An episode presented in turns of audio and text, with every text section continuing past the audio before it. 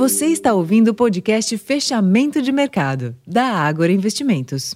Fala pessoal, Rosalém falando. Hoje é quarta-feira, dia 28 de junho, e a sessão de hoje foi de sinais mistos por parte dos índices internacionais, em dia marcado pelo evento do Banco Central Europeu, que reuniu em um painel algumas das principais autoridades monetárias do mundo. Na Europa, as bolsas encerraram a sessão em alta após comentários neste evento sugerirem um quadro com menor chance de recessão para a zona do euro. No entanto, esse movimento não se refletiu nos índices de Nova York, que terminaram o dia em sua maioria em baixa. Por lá, as apostas de elevação de 0,25 pontos percentuais em julho avançaram para 80% após o presidente do Fed, Jeremy Powell, afirmar que não descarta que a instituição possa decidir elevar os juros em reuniões consecutivas. E após novo avanço do minério de ferro nessa madrugada em Dalian China de 2,47%, terminou cotado a 114 dólares e 64 centes por tonelada, o petróleo Brent também subiu dessa vez 2,39%, cotado a 74 dólares e 24 centes por barril.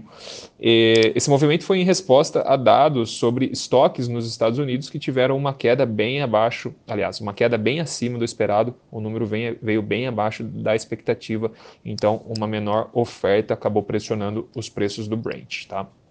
No Brasil, o índice Bovespa apresentou uma queda de 0,72% aos 117.681 pontos, giro financeiro de 35,4 bilhões, e essa queda veio com o avanço, apesar do avanço da Petrobras, né, contrabalanceando a queda apresentada por Vale e para os bancos. Então, a Petrobras performou bem por conta desse movimento do, do petróleo, mas uh, na, na, parte negativa, a queda da Vale e dos bancos acabou mais do que compensando esse avanço da Petrobras e no final o índice teve recuo.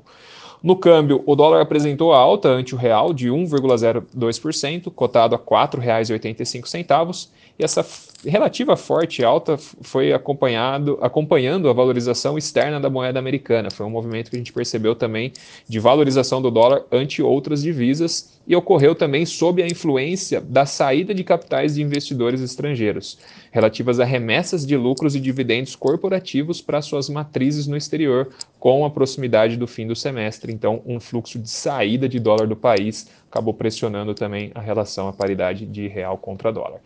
Pela agenda de amanhã, importantíssimo, os investidores deverão acompanhar a reunião do Conselho Monetário Nacional, que vai estipular a meta de inflação para o Brasil em 2026 e que vai reafirmar as metas de 2024 e 2025. A gente entende que esse deve ser um importante balizador de curto prazo, tanto para as expectativas de inflação, para a ancoragem das expectativas, né, e consequentemente para a trajetória dos juros. Pessoal, esses foram os principais destaques da sessão desta quarta-feira. Já vou ficando por aqui, desejando uma ótima noite a todos e até amanhã.